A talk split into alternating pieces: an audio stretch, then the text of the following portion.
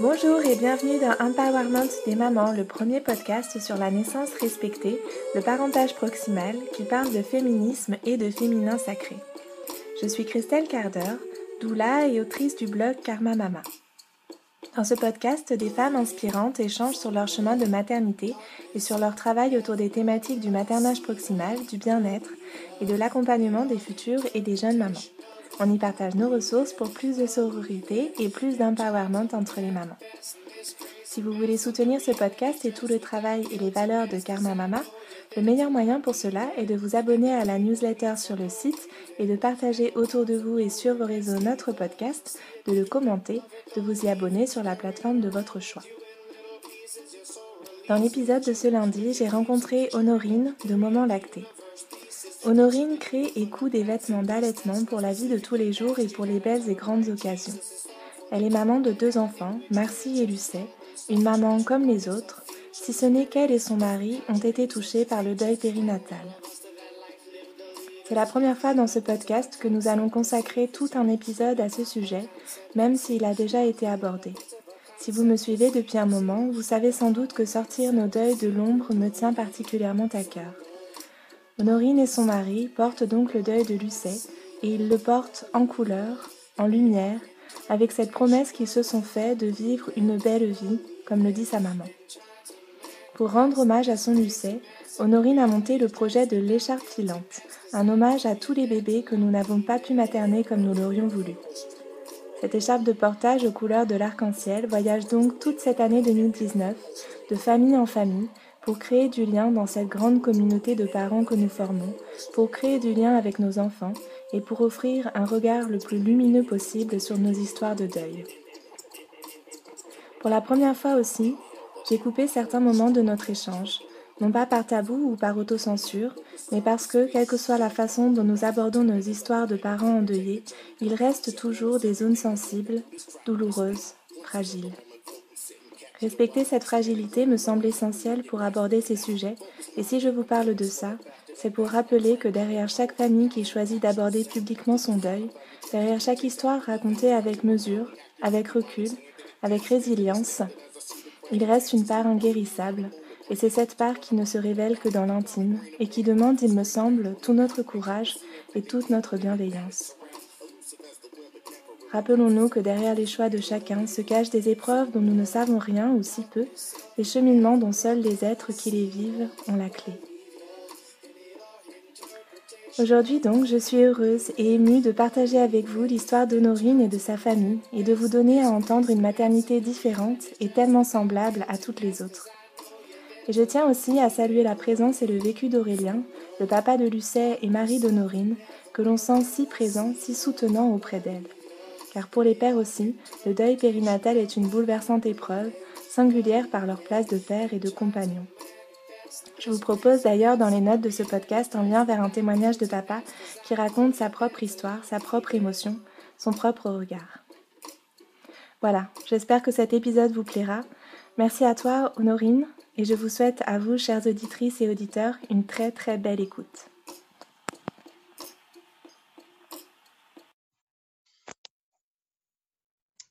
Voilà, je pense que ça commence. Ouais, c'est bon.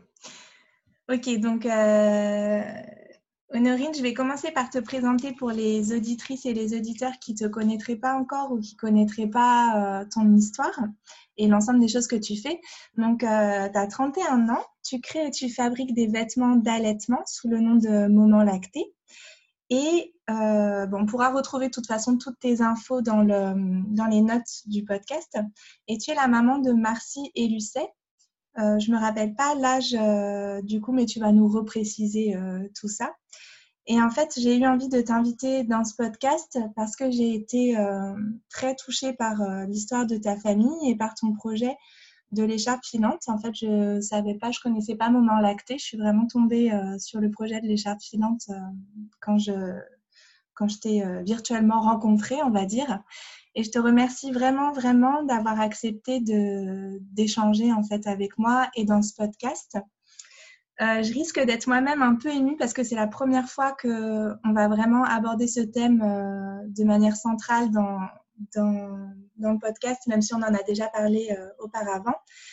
En fait, tout ton projet de l'écharpe filante est né de ta maternité avec Lucet, dont tu portes le deuil avec ton conjoint et j'imagine votre fille aussi.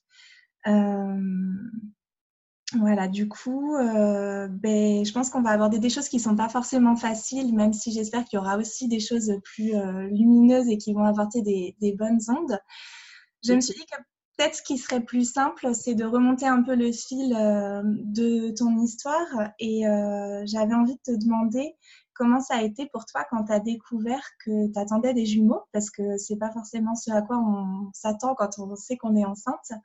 Et peut-être même, en fait, est-ce que tu projetais déjà d'être maman? Comment, euh, enfin voilà, refaire un petit peu euh, le cheminement qui t'a conduit à, cette grossesse euh, avec Marcy et Lucet? Ok, bah, déjà, je te remercie surtout de m'avoir contacté de proposer d'échanger sur toutes ces thématiques. donc, pour répondre à tes premières questions, je crois que fonder une famille, ça a toujours fait partie intégrante de moi. Donc, je me rappelle pas d'un moment spécial d'un déclic euh, ou quoi que ce soit. Euh, et pour ce qui est de ma grossesse gémellaire, euh, alors depuis que je suis toute petite, j'aurais rêvé d'avoir une sœur jumelle. Donc je m'étais dit, si j'ai des jumeaux, pour moi c'était vraiment un rêve, un rêve d'enfant quoi. donc ça a été très bien accueilli et ça n'a pas été une très grosse surprise parce que comme je suis atteinte d'endométriose, on a eu un, un coup de pouce médical pour tomber enceinte. Et euh, j'étais très suivie, j'avais des échographies tous les deux jours euh, de l'évolution euh, des follicules, etc. Donc on savait qu'il y allait avoir un, gros lâcher de ballon. et voilà, donc on a été très, très heureux d'apprendre voilà, qu'il y avait deux enfants qui grandissaient en, en moi. Et du coup, est-ce que tu te projetais déjà dans un type de parentalité? Parce que du coup, tu es, tu pratiques le maternage proximal avec euh, l'allaitement, le portage et peut-être aussi d'autres choses. Euh, j'ai pas tout fouillé exactement euh, tout ce que tu partages, mais on peut déjà le recouper sous cette, sous cette appellation. Est-ce que c'était déjà quelque chose que tu envisageais comme ça quand tu te projetais avec une famille ou est-ce que c'est venu un peu au fur et à mesure de peut-être de tes lectures, de ton cheminement? Je crois que je ne me suis jamais trop posé de questions parce qu'en fait, je crois que c'était naturel. J'ai l'impression que ça fait un peu partie de notre philosophie de vie. Euh, donc, euh, même, en, même en matière de lecture, j'ai jamais trop trop approfondi. j'avance beaucoup avec mon cœur. j'avance beaucoup euh, aussi avec la façon de voir la vie de mon mari, qui est quelqu'un de très optimiste et de très humain et pas du tout matérialiste, enfin voilà, de très, euh, très nature. Donc du coup, euh, je pense que le duo a fait qu'on s'est orienté vers ce type de maternage. D'ailleurs, je crois que je connaissais même pas le mot maternage, maternage proximal. Mmh. Voilà, il y a des choses, euh, par exemple, qu'on avait mis dans notre liste de l'essence qui nous paraissaient logiques. C'était une écharpe de portage. Pourquoi? On ne s'était jamais posé la question, mais ça nous semblait être évident. Et puis, je me souviens que quand je suis tombée enceinte, ma mère, elle m'a rapidement offert des biberons. Et je me suis dit, bah pourquoi je vais avoir besoin de ça? Voilà, c'était pareil, l'allaitement, c'était quelque chose de très spontané, très naturel. Donc, j'ai jamais vraiment réfléchi à la façon dont on allait devenir des parents. C'est, ça s'est construit comme ça. je trouve ça intéressant ce que tu dis parce qu'en en fait, euh, parfois, y a... on présente justement les différentes euh, façons d'éduquer les enfants ou d'être auprès de nos enfants comme des, des possibles choix. Et, euh, et en fait, j'avoue que moi, je me reconnais pas forcément là-dedans et que c'est pas forcément les retours des, des familles que j'en ai, au sens où en fait, euh, c'est pas comme, enfin, la relation, le, mode de relation qu'on a avec nos enfants, ça se fait pas nécessairement sur la base de choix, mais sur la base de qui on est et comment on est. Euh, dans nos relations, en fait, tout simplement. Et parfois, quand on se dit, oui, mais tu pourrais faire autrement, ou tu pourrais, euh, autour de, laisser pleurer, par exemple, ou du cododo, ben en fait, c'est que ça nous retourne de faire autrement parce que ça correspond pas à qui on est tout simplement. Quoi. Donc je trouve ça assez intéressant pour toi ça a été une évidence euh, d'entrée de jeu. Et, euh, et du coup, ton, ton, conjoint, il était aussi super heureux avec euh, cette grossesse gémellaire. C'était c'était pour lui aussi bien accueilli. Comment ça s'est comment quand, quand, vous avez découvert ça, c'était je sais pas, c'était pas fou quand même? Ouais, c'était un grand moment de joie. Après, ça faisait quand même un bon moment qu'on était en essai bébé, donc pour nous, c'était forcément un instant magique. À aucun moment, on a paniqué ou on s'est dit, mon Dieu, ils sont deux. On s'est tout de suite senti capable de les accueillir. Donc, et puis peut-être que dans le processus, on nous avait déjà averti qu'il y avait un risque de grossesse gémellaire, et pour nous, du coup, c'était, ça faisait partie du jeu, et, et pour nous, c'est même pas un risque, c'est plutôt une chance en fait. Voilà, les médecins le comme un risque en disant c'est des grossesses compliquées, etc. Mais pour nous, c'était plutôt une chance et je sais que lui rêve d'une famille nombreuse. Donc euh, voilà. Super. Et du coup, as, ton début de grossesse s'est bien passé? Tu as eu des symptômes euh, particuliers? Comment euh, tu as géré les éventuelles variations d'humeur, de dynamisme, la fatigue et ces choses-là? Euh, ben, ça s'est très bien passé. Enfin, pour moi, ça s'est très bien passé. En fait, j'ai un, regard assez positif sur ma grossesse. Euh, je pense que si euh, d'autres mamans l'avaient vécu, elles auraient certainement un autre regard. Oui, c'est vrai, j'ai été arrêtée très tôt. Je crois que j'étais enceinte de trois semaines à un mois parce que j'avais fait un petit malaise en allant travailler en voiture. Donc, le médecin préférait m'arrêter parce que je faisais des chutes de tension. Mais pour moi, ça, ça faisait partie des symptômes de la grossesse. Donc, je ne l'ai pas du tout mal vécu. Au contraire, j'en ai profité pour cocooner euh, à la maison. j'ai profité pour prendre du temps pour moi-même, pour, euh, pour préparer les choses sereinement. Euh, et pour rien faire, parce que ça fait du bien aussi de rien faire. Surtout quand on s'imagine un peu le rush que ça va être avec deux enfants d'un coup. après, c'est vrai que j'ai eu très vite des contractions. Donc, je m'imaginais faire un peu de sport pendant ma grossesse, etc. Donc, ça, je l'ai pas pu le faire. Mais c'est pareil, je l'ai pas mal vécu. Je me suis dit, bon, c'est comme ça que ça doit se passer. Et donc, j'ai quand même été après très vite euh, alitée à la maison et hospitalisée pour menace d'accouchement prématuré. Ça, c'est la phase un peu moins drôle, même si maintenant, avec le recul, voilà, je le vis pas mal, mais c'est vrai que ça n'a pas été simple sur le moment à gérer. Parce qu'on a mmh. peur du coup de, perdre, de perdre ses enfants. Et en même temps, dès le début de la grossesse, on nous bassine que une grossesse gémellaire, c'est une grossesse à risque, avec des risques importants de prématurité, etc. Donc, on savait que c'était un point de vigilance qui flottait un peu au-dessus de nous et il fallait trouver un équilibre dans tout ça pour essayer d'aller le plus possible au bout. Oui. oui, vous étiez déjà dans un parcours assez surveillé finalement du fait de, de la... C'était une fille du coup?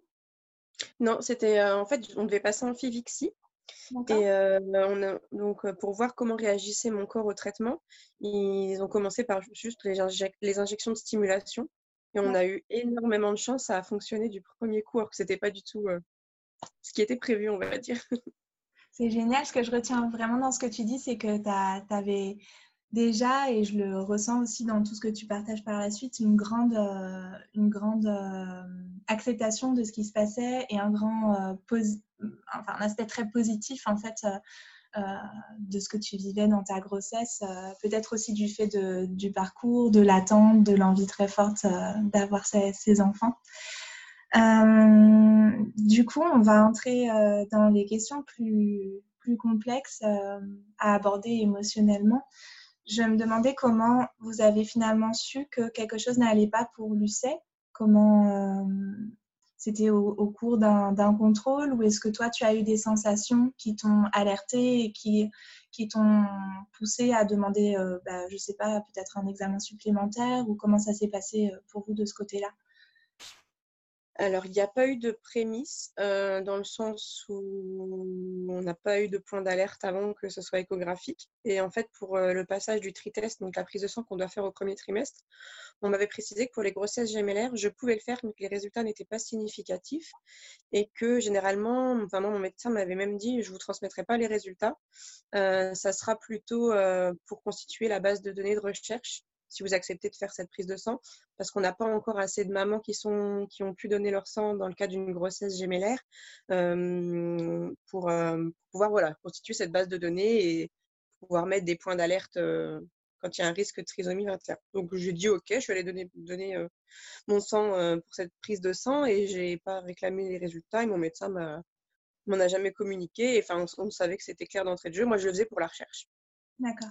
Après, il n'y avait pas d'appel échographique euh, parce que tout était beau et j'avais des échographies de contrôle tous les 15 jours. Donc tous les mois par mon gynécologue et tous les mois par un échographe spécialisé en grossesse gémellaire et en malformation.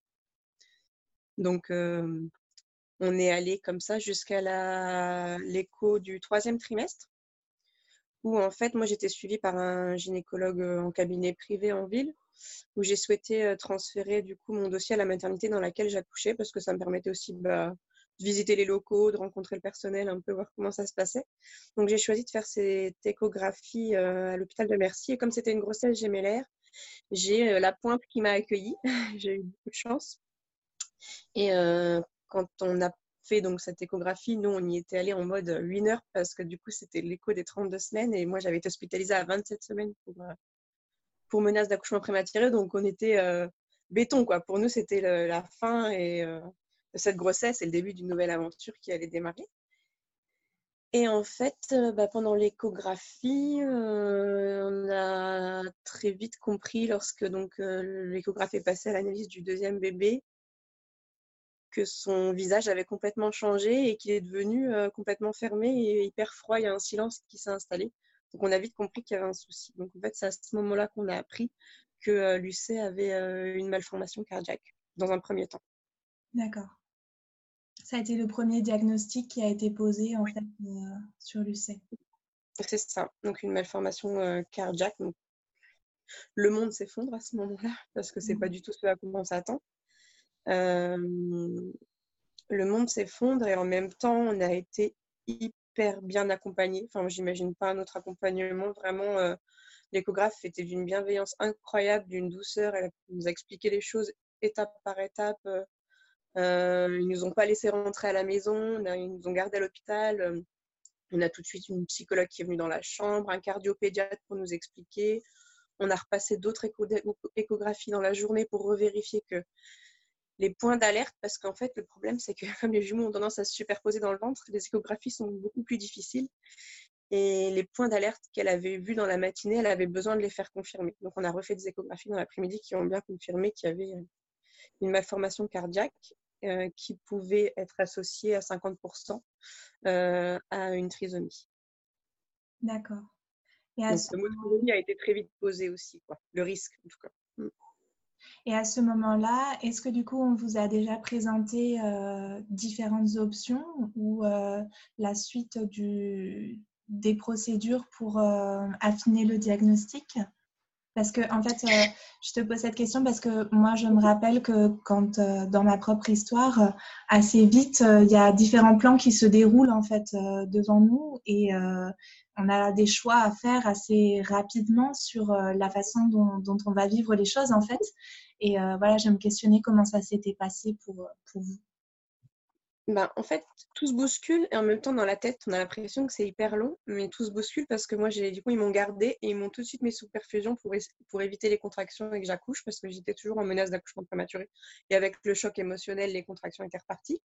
Mmh. Euh, et l'objectif, c'était de pouvoir éclaircir le diagnostic avant, avant l'accouchement pour qu'on puisse euh, ben, avoir la possibilité, entre guillemets, de faire un choix, même si on n'a pas l'impression que ce soit un choix à ce moment-là, mais voilà. Donc, on nous a très vite parlé d'une amniosynthèse euh, pour vérifier s'il y avait trisomie 21 ou pas. On nous a dit est-ce que vous souhaitez le faire? Donc, on a dit oui, parce qu'on avait besoin de, savoir. Mais à ce moment-là, pour nous, c'était juste pour savoir et se préparer. Parce que je crois qu'à aucun moment on peut s'imaginer avoir recours à une interruption médicale de grossesse, même si on nous explique que c'est possible. On se dit, bah non, non, euh, on les aime tous les deux, ils sont là, euh, c'est pas possible, quoi. Et puis, euh, et puis, donc, on ne connaissait pas encore les sexes des enfants, donc ils ont voulu aussi aller voir pour vérifier si c'était des vrais ou des faux jumeaux. Donc, quand ils nous ont dit que voilà, il y avait deux sexes différents, donc on a compris que c'était des faux jumeaux, mais on a quand même souhaité faire aussi une amniosynthèse sur le, sur, euh, sur Marcy, du coup. Comme ça, au moins, c'était c'était clair. Et on a eu de la chance parce que l'équipe a pu avoir les résultats du, fiche, ils appellent ça le fiche, le premier, premier, premier résultat de la myosynthèse, je crois. C'était presque en 48 heures, 2-3 jours. D'accord. Donc voilà. Et ce qui est paradoxal dans ces moments-là, c'est que on, est, on reste dans l'attente. On était toujours à l'hôpital et en même temps, on se dit ne nous projetons pas, mais je crois que le cerveau ne peut pas s'arrêter d'être en ébullition. Je crois qu'on dort pas et, et, on se dresse tous les scénarios. Tous les scénarios. S'il n'avait, entre guillemets, qu'une malformation cardiaque, hein, c'est horrible de dire ça. S'il n'avait, ben, voilà, le cas où la trisomie 21 se présentait, plus la malformation cardiaque, et puis on, on se projette. Quoi. On s'imagine la vie avec, avec, ses enfants, la vie pour cet enfant, pour sa sœur, pour, pour nous, pour la famille, pour, pour tout. Quoi. Donc voilà. Oui, en fait, ce qui doit être super difficile, j'imagine, c'est justement d'avoir un certain nombre d'éléments en sa connaissance et puis ben, tout, toute l'étendue de ce qu'on ne sait pas, en fait. Et, ouais. et du coup, petit à petit, le diagnostic s'est affiné.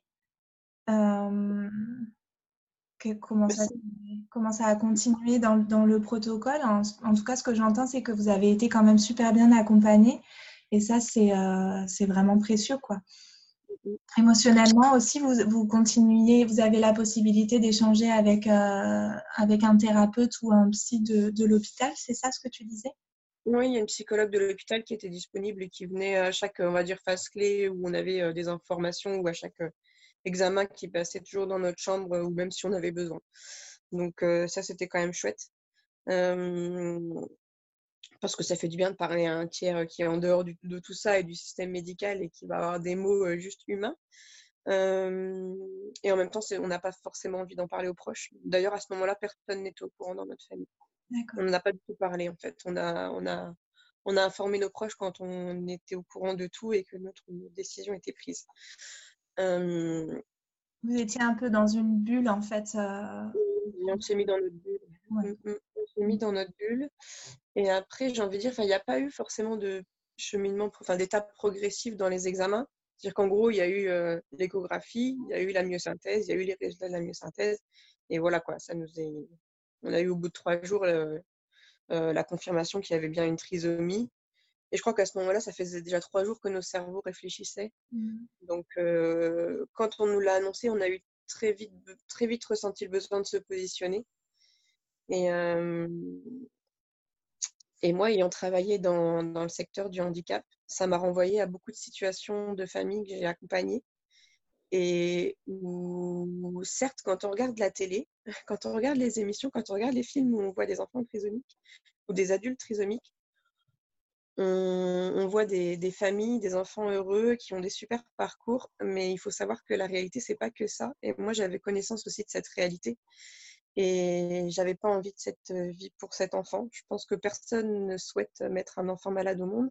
Après, il y a des personnes qui ont euh, euh, la, force, je ne sais pas si c'est une force, si c'est un courage, si c'est une motivation, mais voilà, d'accompagner cet enfant. En tout cas, nous, on ne se sentait pas capable nous-mêmes.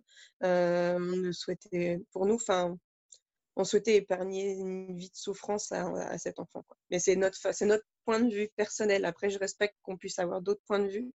Mais voilà, avec nos représentations, notre parcours, nos expériences, on est arrivé à, à ce choix qui est un non-choix finalement, presque. Donc, c'est. Oui, en fait, il n'y a, a, pas, a pas à justifier de toute façon un choix ou l'autre. Ça appartient à intime, donc on ne peut pas avoir de. Enfin, à mon sens, il n'y a pas de regard extérieur à porter dessus, si ce n'est la compassion parce qu'effectivement, que dans un sens ou dans l'autre, le non-choix, il se fait sur le fait qu'on ne choisit pas d'avoir un enfant euh, sur lequel est posé ce genre de diagnostic. Donc, effectivement, mm-hmm. C'est un faux choix. On est, ouais, c'est un faux choix, effectivement.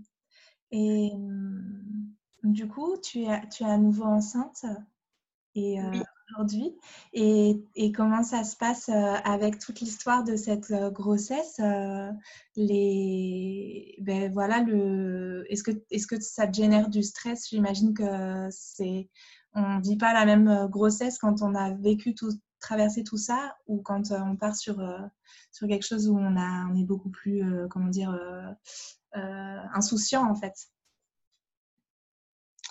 Euh, bon, déjà, c'est une grossesse surprise. Même si, bon, on se doutait qu'il y avait des risques, mais comme, euh, voilà, naturellement, ça n'avait pas fonctionné la première grossesse, on s'inquiétait. Non, on se posait pas la question, en fait. On se posait pas la question. Donc, ça a été une très, très belle surprise, euh, surtout quand on nous dit que, naturellement, ça ne pourra jamais fonctionner. Après, avant d'être enceinte, je me suis dit que ma prochaine grossesse serait juste horrible, anxiogène, super compliquée à gérer. Et je m'étais même imaginé retourner voir un psychologue pour, euh, pour m'accompagner. Et en fait, pas du tout. J'ai pas l'impression d'être stressée, d'être anxieuse ou de revivre euh, euh, cette première grossesse. C'est juste que je me projette moins inconsciemment, je pense. Et en fait, avec mon mari, on se tape dans la main à chaque étape qu'on passe parce que pour nous, maintenant, une grossesse, c'est des étapes à passer et pas et on n'est pas tout de suite à la finalité en fait. Voilà. je pense qu'on a posé un regard différent sur la grossesse. Et du coup, voilà, on valide des étapes comme on validerait un bulletin de notes avant de passer le bac, j'en sais rien. c'est voilà, c'est le parallèle que je fais un peu, mais mais euh, voilà, c'est étape par étape, on se réjouit. Et après, quand je vais aux examens, j'ai pas j'ai pas anxieuse parce que j'y je suis pas anxieuse parce que j'y crois mais pour autant, on ne peut pas être certaine. Donc, c'est sûr qu'il y aura toujours une part de doute parce que, voilà, je sais que les choses seront beaucoup plus concrètes le jour de l'accouchement et où j'aurai cet enfant dans les bras. Mmh. Et oui, j'ai l'impression que tu as fait en fait un super travail de, deuil, euh, que justement ce projet de l'écharpe filante et euh, toute euh, votre façon de, de, positiver ce qui vous est arrivé, même si ça a dû être compliqué, c'est peut-être aussi ce qui te permet de vivre cette grossesse-là aujourd'hui de manière plus sereine que ce que tu imaginais à la base. Est-ce que tu veux bien du coup nous, parler un peu de la genèse de l'écharpe filante Comment l'idée t'est venue? Qu'est-ce que, Comment tu l'as mis en place? Comment ça a germé et, poussé ce beau projet Déjà ce que c'est, peut-être euh, Alors, pour parler plus spécifiquement de l'écharpe pilante, en fait, l'écharpe pilante, c'est une écharpe que j'ai que j'ai achetée lorsque ça, enfin, à la date d'anniversaire des un an de l'interruption médicale de grossesse. Je ne sais pas pourquoi j'ai ressenti le besoin d'investir quelque chose. Euh, et du coup, euh, comme on portait déjà beaucoup Marcy, euh, voilà, j'ai eu un coup de cœur pour, euh, cette écharpe euh, qui est aux couleurs de l'arc-en-ciel, pleine d'étoiles. Je la trouvais vraiment pleine de symboles et en même temps aux couleurs de la vie parce qu'elle est, voilà, je crois que c'est l'écharpe la plus colorée qu'on a à la maison. Et du coup, ben, je l'ai commandée ce jour-là. Voilà, un, coup, un coup de tête, un coup de folie, un coup d'amour. et, hum, et je l'avais juste acheté pour nous. Voilà, à la base, je l'avais juste acheté pour nous. Puis quand elle est arrivée à la maison, j'ai un peu porté avec, mais finalement pas tant que ça. C'était juste le besoin de l'avoir à la maison. Et puis je me suis dit, c'est quand même dommage que qu'on porte pas autant que ça avec cette écharpe. Et je me suis dit, cette écharpe, elle doit porter euh, la vie. Elle doit porter euh, plein de petits bouts de cul. Et du coup, je l'ai dans un premier temps envoyé à quelques mamans avec qui j'ai changé euh, beaucoup sur Instagram. Euh, bah, dont Marie euh, Little Bumbao qui l'a reçu, aussi Océane euh, du compte I Not You, Anaïs de ma famille au végétal. J'en oublie parce que je ne les ai pas listés, je suis désolée. donc voilà, ça a commencé comme ça. Et à la base, c'était juste pour faire un, petit truc comme ça entre, entre nous et entre mamans qui papotons régulièrement de façon virtuelle. Mais voilà, il y avait quelque chose qui passait.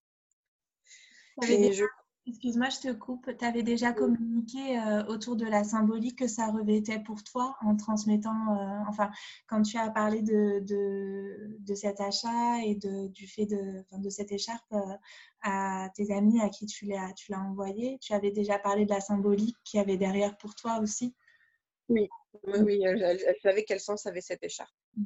Mm, elle, savait, elle connaissait le, sens et le, voilà, le, poids émotionnel de cette écharpe. Mm.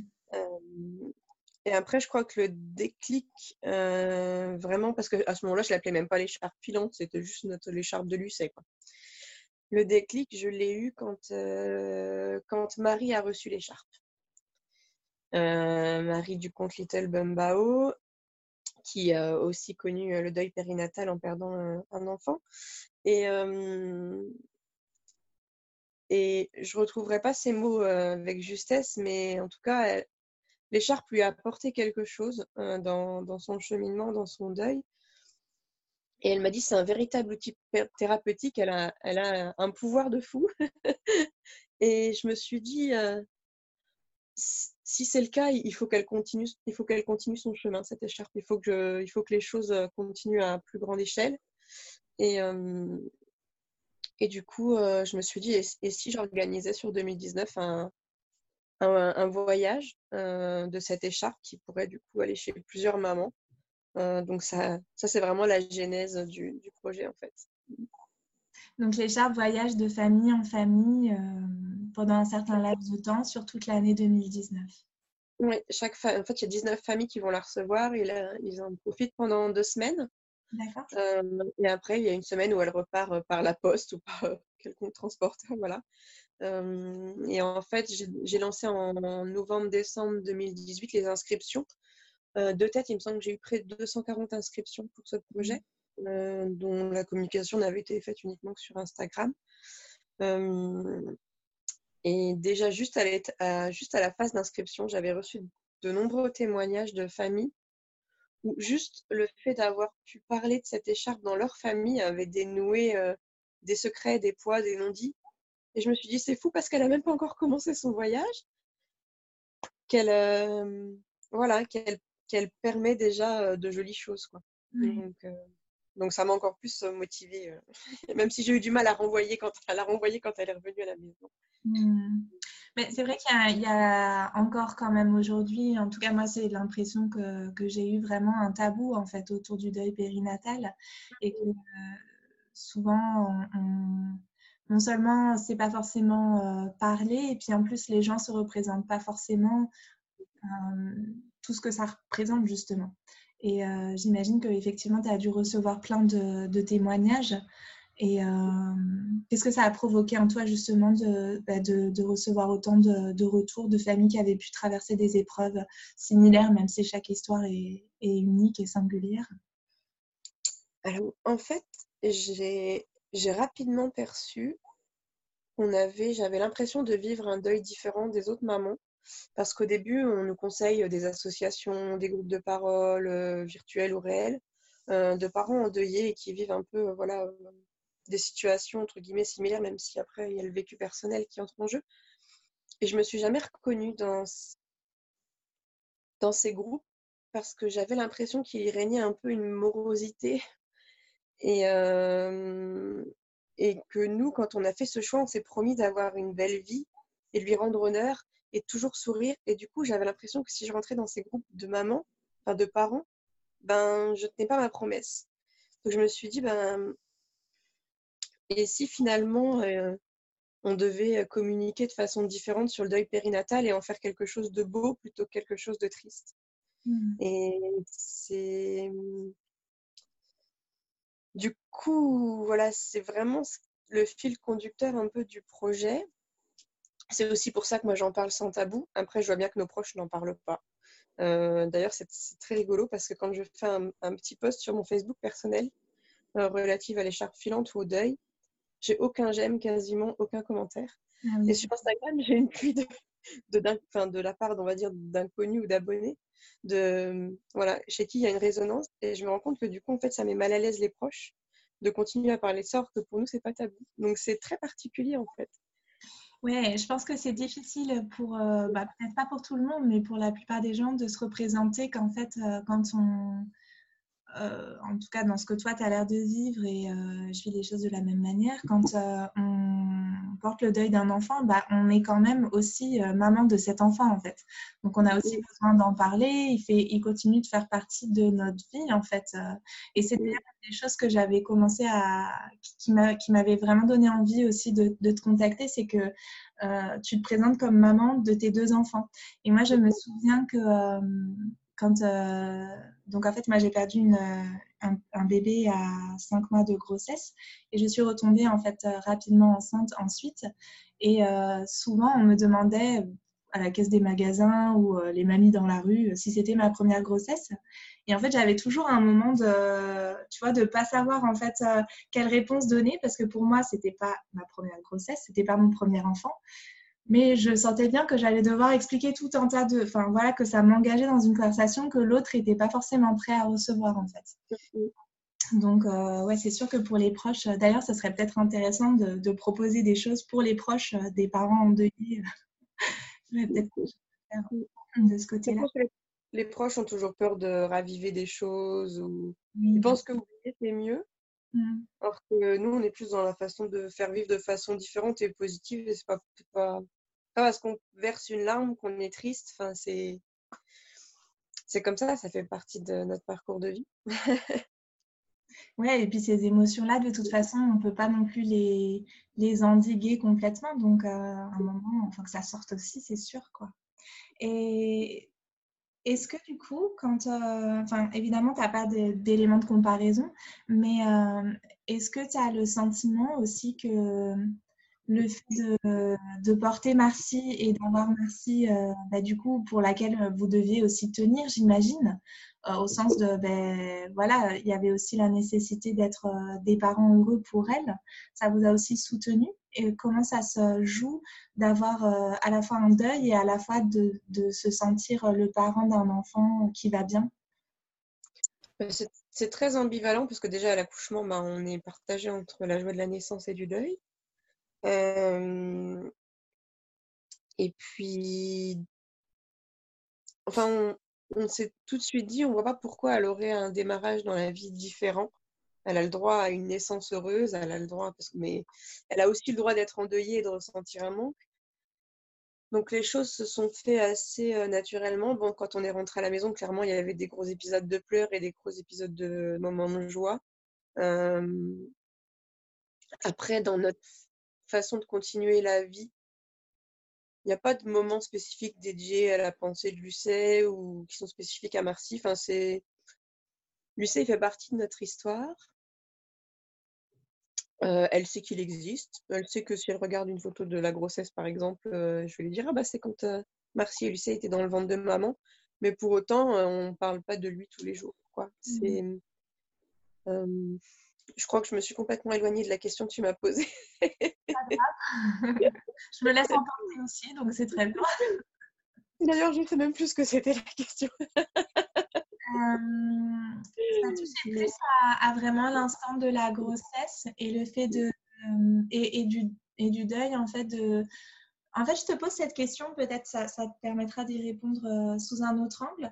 En fait, que ce soit dans ma vie personnelle ou dans les familles que j'ai pu accompagner, j'ai constaté que souvent, quand euh, la maman était touchée par un deuil euh, en dehors de, l'enfant qu'elle porte, euh, par exemple d'un parent ou d'un ami proche, en fait, elle, elle, souvent, elle décale son deuil. C'est-à-dire qu'il y, y a, quelque chose qui se, qui se fige un peu et qui fait que ben, c'est trop, à la fois c'est trop difficile de porter la vie et en même temps de recevoir euh, ben, cette, euh, cette, ce décès. Et, et puis, euh, il y a la volonté aussi de protéger l'enfant, en fait, de ses sentiments ben, qui sont quand même bouleversants. Et du coup, euh, ben, dans ton cas, je me demandais comment tu avais vécu les choses, étant donné que là, euh, ben, Marcy pouvait les vivre aussi. Étant, enfin, voilà, comment ça s'était joué pour toi de, de ce côté-là? Je sais pas si je suis claire du coup. on ne s'est pas freiné dans l'expression des sentiments. On a considéré qu'elle aussi avait le droit d'être euh, triste, même si hein, c'est difficile de, de le ressentir chez un enfant. Enfin, en plus, un enfant qu'on apprend à connaître. Hein, donc, donc voilà, après,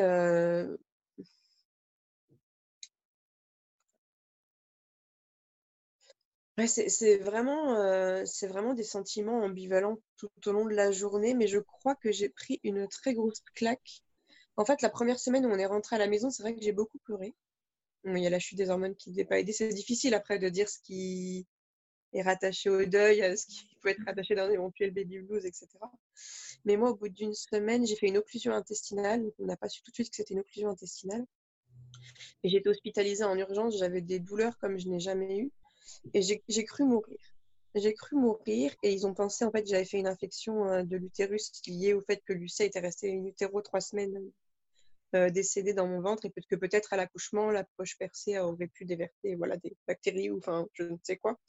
J'ai pas le regard médical, mais voilà, j'ai vraiment cru mourir. J'ai été placée sous sous morphine, donc euh, à peine conscience de ce qui se passait.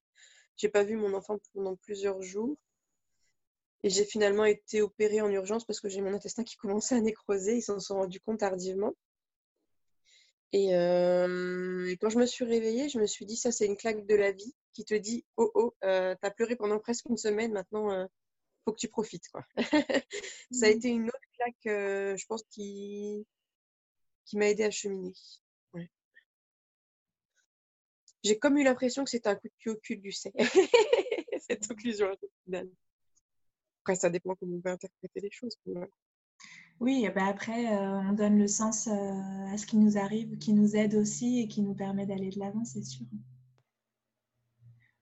Est-ce que tu as le sentiment que l'allaitement t'a permis de, aussi de traverser tout ça, d'être... Euh, bon, les éditrices ne le voient pas, mais on est, on est les deux très émus là, de ce que tu racontes et de ce que tu témoignes. Je te remercie vraiment d'échanger euh, avec autant d'authenticité et, euh, et, de te livrer dans la confiance. C'est vraiment un beau cadeau, je pense aussi, pour les, les familles qui vivent ce genre d'épreuves et qui n'ont pas forcément... c'est difficile de s'identifier, en fait, je trouve. Moi, j'avais trouvé très difficile de m'identifier à d'autres mamans, de, de sentir que j'étais aussi maman, que qu'il y avait des gens qui avaient traversé ça et qui s'en étaient relevés. Et euh, du coup, vraiment, je pense que c'est un beau cadeau aussi qu'on peut faire en, en, parlant ouvertement, puis en transmettant les émotions qu'on a, qu'on ressent, qui restent difficiles et qui, et qui se mêlent aussi à des choses plus positives. Excuse-moi, je sais, j'ai un peu mes larmes.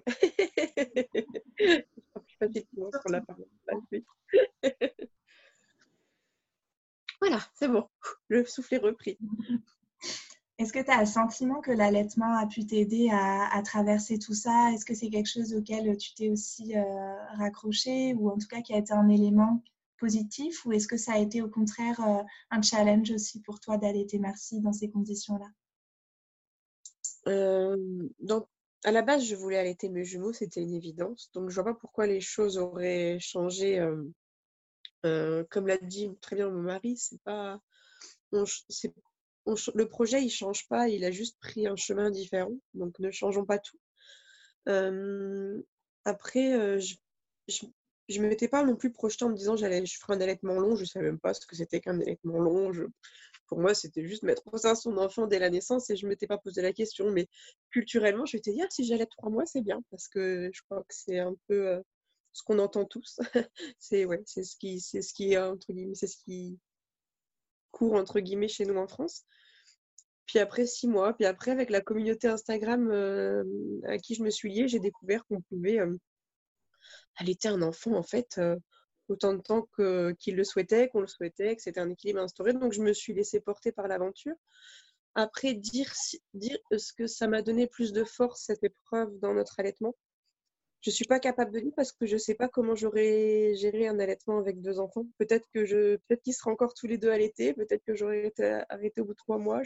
J'en ai aucune idée. Euh, tout comme je n'ai aucune idée euh, de la façon dont j'investis la relation avec Marcy, euh, de si, de comment elle aurait été s'ils avaient été deux. Bien sûr. Est-ce que je m'investis plus ou pas? Est-ce que, que je la entre guillemets gâte plus ou pas? Enfin voilà, j'ai là-dessus, on n'a pas de réponse. Quoi. Enfin... Mmh, bien sûr.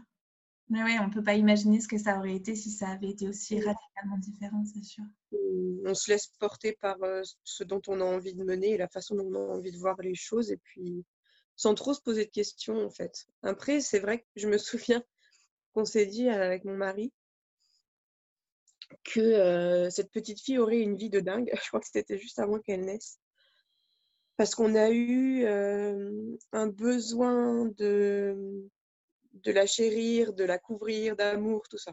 je pense que. Donc il y a certainement une part, mais laquelle, je je sais pas. je sais pas. en même temps, tous les, tous les parents ont envie de couvrir d'amour leur enfant, donc euh, je crois que l'amour, ça se, se mesure pas, quoi. C'est sûr. C'est sûr, et en même temps, chacun de nos enfants nous, euh, nous, nous modifie dans notre maternité à sa manière. En tout cas, moi, c'est vraiment une sensation que j'ai. Et, euh, et, ça vient aussi euh, ben, construire les fondations de notre maternité, en fait. C'est à chacun, de nos enfants. Et, c'est vrai que ce soit un enfant qui, qui, ben, qui, nous amène à traverser un deuil ou pas. Enfin, en tout cas, moi, c'est le sentiment que, j'en ai. Est-ce que du coup, tu as pu euh, justement proposer tout de suite à Marcy le sein Comment ça s'est passé euh? Alors, euh, bon, tu racontes ce que tu veux bien raconter parce que je sais que c'est des choses qui peuvent être vraiment intimes.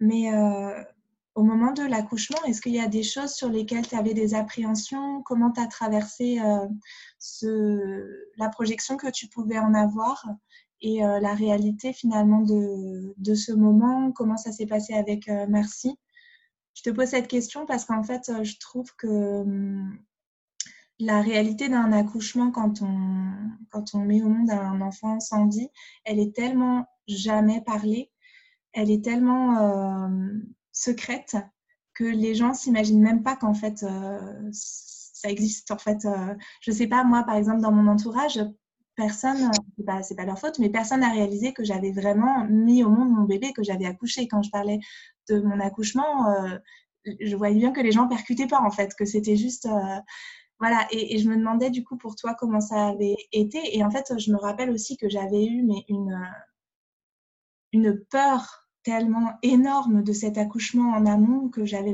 j'avais une ouais je peux pas décrire autrement quoi c'était une peur euh, que je pensais même pas pouvoir surmonter en fait et du coup je me demandais pour toi comment ça ça avait été ce moment là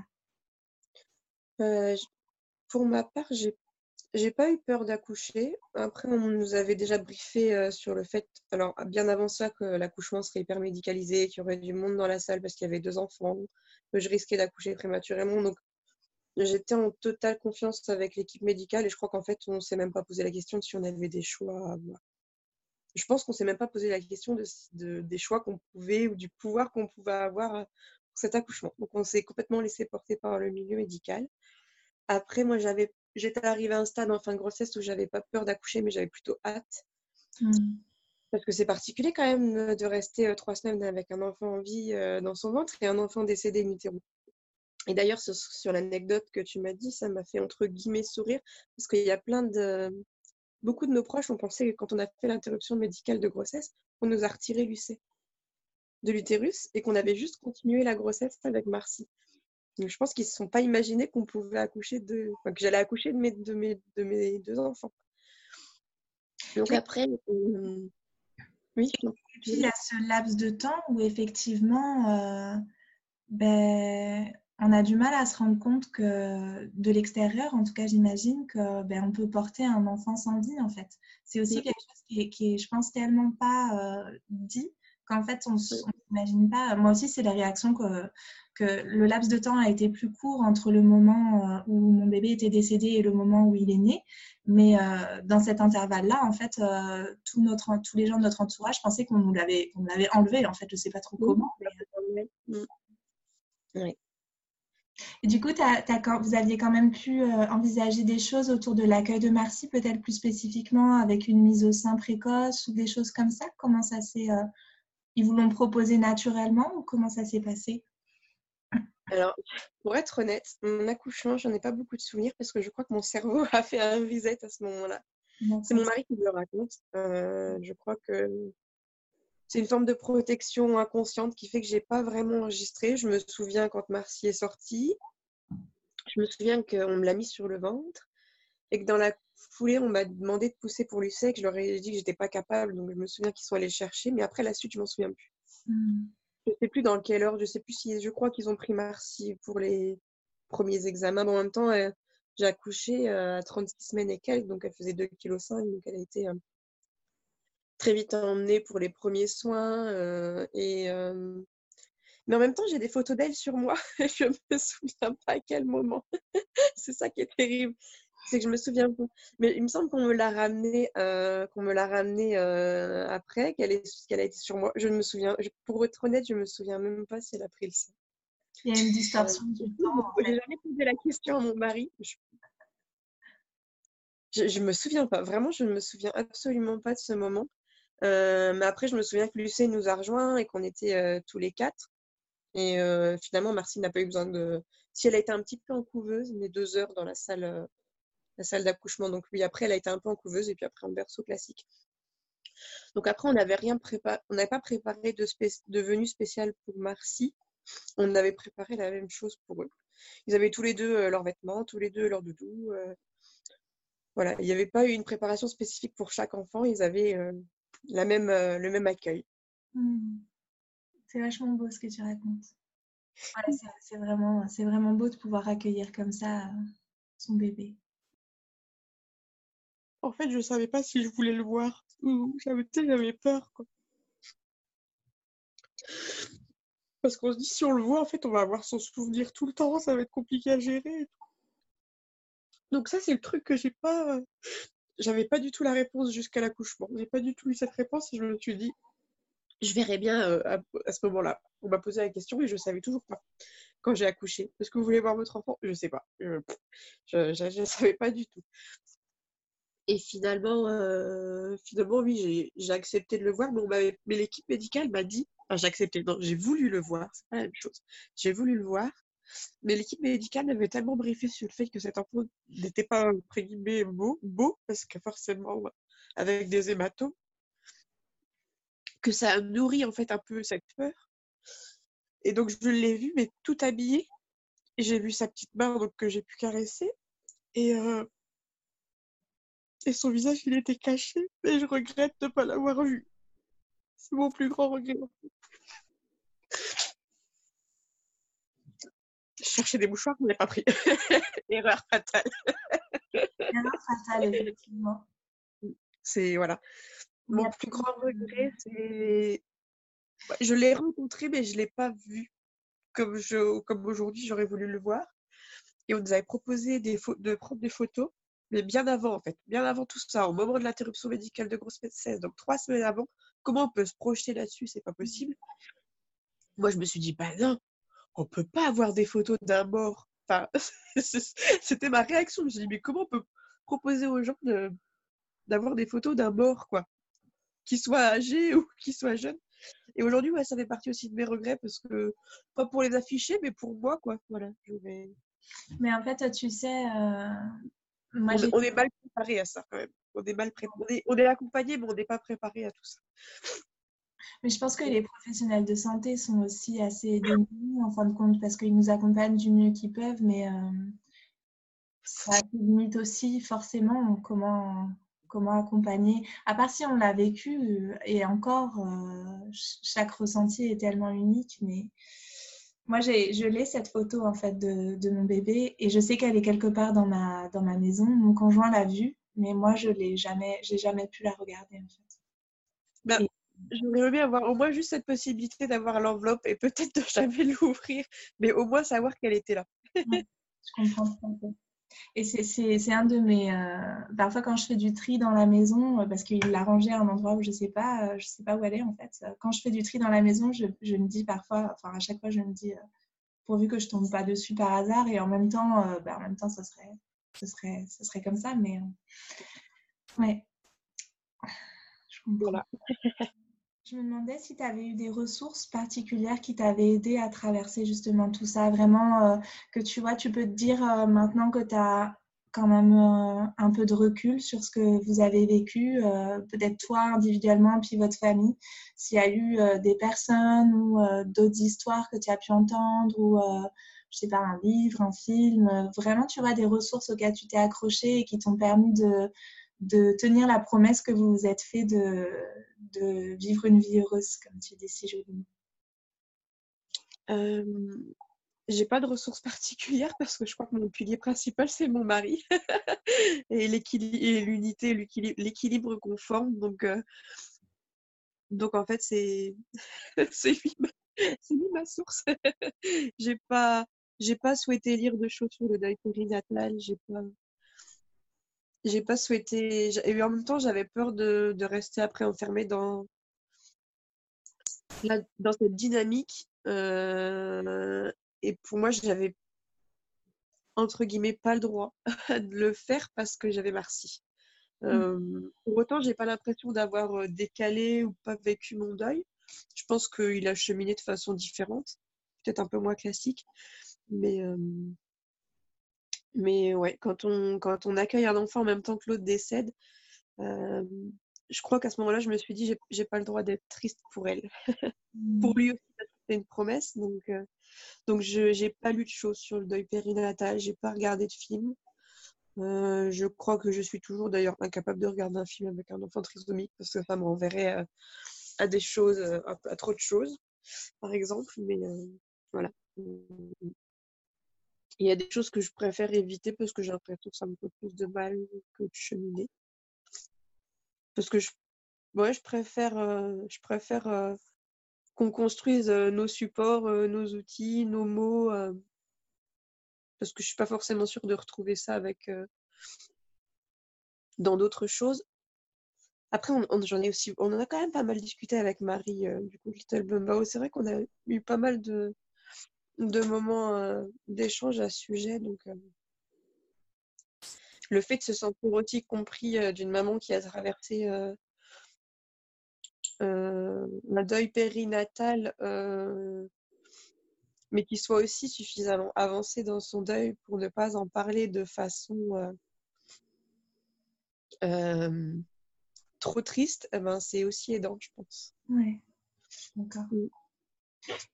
C'est précieux ce que tu dis aussi, qu'effectivement, le, soutien et le, duo qu'on forme avec, euh, avec notre partenaire à ce moment-là est vraiment fondamental. Quoi parce que c'est ça ce qui nous donne la force de, ben, de s'appuyer l'un sur l'autre, euh, de, de, se soutenir quand il y en a un qui, euh, qui se sent un peu moins, enfin voilà, qui, qui, est, qui, est confronté à sa tristesse. C'est sûr que ça, ça nous permet d'aller de l'avant aussi à deux, quoi. Je pense que c'est, c'est vraiment important. Et euh, fais, tu fais un peu référence à ça, en fait. Euh, tu parlais de, du fait de créer du coup ses propres ressources. Et c'est une question que j'aime bien aborder avec euh, toutes les mamans que je reçois dans le podcast. C'est euh, la notion de, de, créativité, en fait, que la maternité peut apporter, ou en tout cas de, tu vois, cette espèce d'élan de, se sentir investi de je sais pas, d'une puissance créatrice ou de l'envie de changer les choses ou de l'envie de communiquer sur certaines choses qu'on avait peut-être un peu avant, mais qui prend un nouvel essor et, et de l'ampleur avec la maternité. J'aime bien, en général, je précise que j'aime bien parler de ça parce que souvent, je trouve que le discours qui est véhiculé autour de la parentalité, c'est souvent euh, ben, on va plus pouvoir faire nos projets, euh, on va être restreint dans notre liberté, on va avoir, euh, euh, voilà, on va se mettre de côté pendant un temps, ce qui peut être vrai en partie, mais d'un autre côté, je, constate que pour beaucoup de femmes et de parents, il y a aussi des nouvelles facettes qui, explosent en fait ou qui se, qui se dévoilent avec la parentalité. Euh, oui, bah, je me reconnais forcément un peu là-dedans. Euh, moi, à la base, je travaillais dans le social et dans le secteur du handicap. Et, reprendre le boulot, c'était quelque chose que j'avais absolument pas du tout envie. Et, et, en fait, je pense tout simplement qu'on a, que j'ai changé mes priorités, mes priorités dans la vie. Je pense qu'avant, j'étais un peu carriériste. Euh, que le statut professionnel était hyper important pour moi. J'avais besoin de me sentir importante dans une équipe, j'avais besoin d'être euh, un pilier, j'avais besoin. Euh, enfin voilà, c'était, j'étais quelqu'un de très dynamique au niveau professionnel. Et c'est toujours le retour qu'on m'en a fait. Et en fait, je me suis dit, mais pourquoi En fait, qu'est-ce que ça nous apporte dans la vie? Quand je suis devenue maman, c'est devenu tellement tellement secondaire, ou c'est même plus que secondaire, c'est voilà, il y avait. Enfin, mes priorités ont changé dans la vie et je me suis dit, si, si, on doit mener une belle vie, qu'est-ce que tu as envie d'en faire? Et je me suis dit, bah, j'ai pas envie déjà, j'ai pas envie de retourner au boulot, mais il faut parce qu'il faut, il faut travailler pour rentrer d'une certaine forme de revenus. Donc je me suis dit, bon, je vais reprendre à temps partiel. Comme ça, je pourrais m'occuper de Marcy, parce que je m'imaginais pas du tout la laisser à temps plein en mode de garde. Et puis parallèlement, euh, sans me projeter dans un projet professionnel, j'ai réinvesti la couture parce que ça a toujours été une passion qui m'a vidé la tête. que j'avais beaucoup, beaucoup délaissé parce que j'en ressentais peut-être ni l'envie ni le besoin. Et puis là, j'étais à la maison avec un petit bout de chou tout calme, tout calme en portage qui dormait beaucoup sur maman. Donc j'en ai profité pour lui faire des petites choses, me faire des petites choses. Puis petit à petit, j'ai eu envie de partager sur les réseaux sociaux ce que je faisais, ce que je pensais de la parentalité. Ça s'est fait vraiment progressivement. Puis je me suis cherché un, pseudo, un nom, et Moment Lacté est venu parce que c'est aussi les initiales de mes enfants, Marcy et Lucet, le M et le L. Et en même temps, ça faisait écho avec mon compte que j'avais quand même très orienté sur l'allaitement. Puis après, quand j'ai lancé mes petites créations, je me suis rendu compte qu'il y avait d'autres mamans que ça intéressait. Donc j'ai voulu coudre aussi pour d'autres mamans. Et puis après, bah, j'en ai créé mon entreprise en fait. Et, je m'imaginais reprendre le temps de travail à temps partiel et puis continuer à coudre avec ma fille en portage. Et puis j'ai repris le boulot un mois et demi. J'ai perdu 6 kilos en un mois et demi sans, enfin, ah. me rendre compte. Tout le monde m'a dit Mais qu'est-ce qui se passe? As maigri euh, hyper. Euh. J'ai commencé à faire des chutes de tension, des malaises, etc. Plein de prises de sang. Mes médecins m'ont dit C'est pas possible, vous êtes en train de déclencher une maladie dont je ne sais quoi. Et puis, je crois qu'un matin, je suis allée au travail et je suis rentrée dans le bureau de ma chef. J'ai dit Il faut que je vous parle. Je m'en vais. J'ai quitté un CDI plutôt confortable euh, et j'ai appelé mon mari, je lui ai dit J'espère que tu vas pas m'engueuler. Il m'aurait jamais engueulé, mais je sais plus comment je lui ai dit ça. J'espère que tu vas pas m'en vouloir, mais j'ai tout plaqué. Il me dit Comment ça, t'as tout plaqué? Ben, Je viens de dire que je partais. Et puis, il m'a soutenu dans, dans, dans la poursuite de l'aventure Moment Lacté. Et au début, c'était vraiment. Euh, j'avais l'impression que la couture, c'était mon exutoire. quoi. C'était ma façon d'occuper mon temps. Euh, euh, pour pas cogiter. Et puis après, j'ai ressenti euh, une forme d'épanouissement à voir que je pouvais créer des choses de mes mains et surtout à voir que ça rendait euh, heureuse des mamans de porter mes créations et de pouvoir allaiter en plus discrètement. Enfin, il y avait une vraie utilité dans ce que je créais. Donc ça m'a apporté beaucoup, beaucoup d'amour et je me suis dit en fait c'est ça qu'il faut que j'investisse. C'est ça qu'il faut que j'investisse. Euh, en parallèle du coup bah, après du projet de l'écharpe filante qui est encore euh, autre chose mais euh, mais voilà. Du coup je suis j'ai tout plaqué au niveau professionnel. Je me suis quand même posé beaucoup la question parce que j'ai quand même fait six ans d'études et je me suis dit oh, mes, parents m'ont payé mes études pendant six ans. Et, je vais annoncer à tout le monde que j'arrête tout pour rester à la maison et rester derrière ma machine à coudre. Et finalement j'ai été très bien soutenue par mes proches. Ça a été hyper bien accueilli. Et je suis très contente aujourd'hui de cette nouvelle aventure qui démarre. On n'est qu'au début.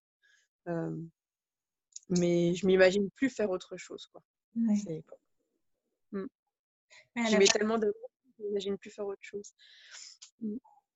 Oui, puis ton corps t'a clairement fait sentir que euh, tu là, t'empruntais une direction qui ne te convenait pas euh, du tout, du tout, du tout, visiblement.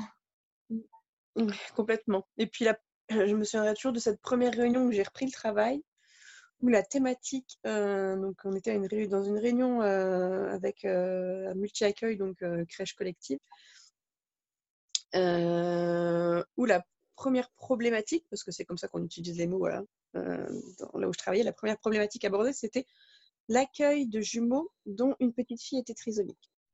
Et là, je me suis dit, prends ça dans les dents vas-y pour prendre du recul. Euh, ça a été une réunion horrible pour moi. Euh, je, crois que personne n'a rien vu, mais alors intérieurement, ça a été terrible. Et je me suis dit, non, mais ça va pas le faire. Ça va pas le faire. Je n'arriverai pas à avoir le détachement nécessaire pour continuer à, aborder cette thématique du handicap sans y mettre mes tripes, mmh. euh, mes tripes et mon histoire personnelle. Et je trouvais pas ça sain. Euh, ni pour les professionnels que j'accompagne, ni pour moi. Donc voilà, j'ai préféré prendre euh, mes distances. Peut-être qu'un jour j'y reviendrai, mais pas pour le moment.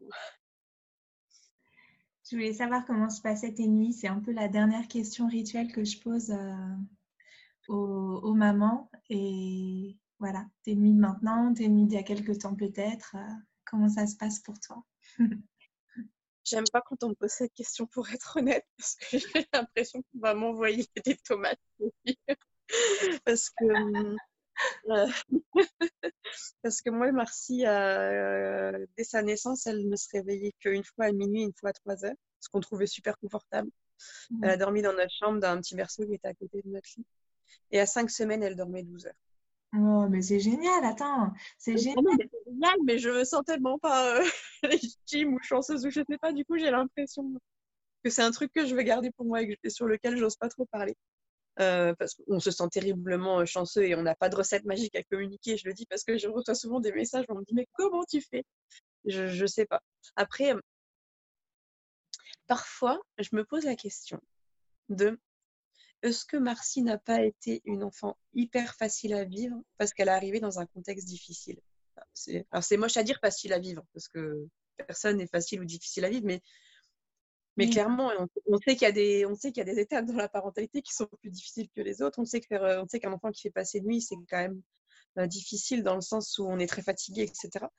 Et, on, a trouvé ce bébé tellement un peu discret comme ça, qui avait peut-être un peu tendance à, je sais pas si c'est s'effacer, mais où à laisser la place aussi pour un deuil. Ou, enfin, c'est particulier, mais oui, ça a tellement été facile avec elle que qu'on s'est déjà posé la question de l'impact euh, du deuil sur euh, peut-être que elle aussi faisait son deuil, peut-être que nous on, faisait ressentir des choses qui la faisaient un peu se mettre, enfin se faire discrète. Je sais pas, je sais pas.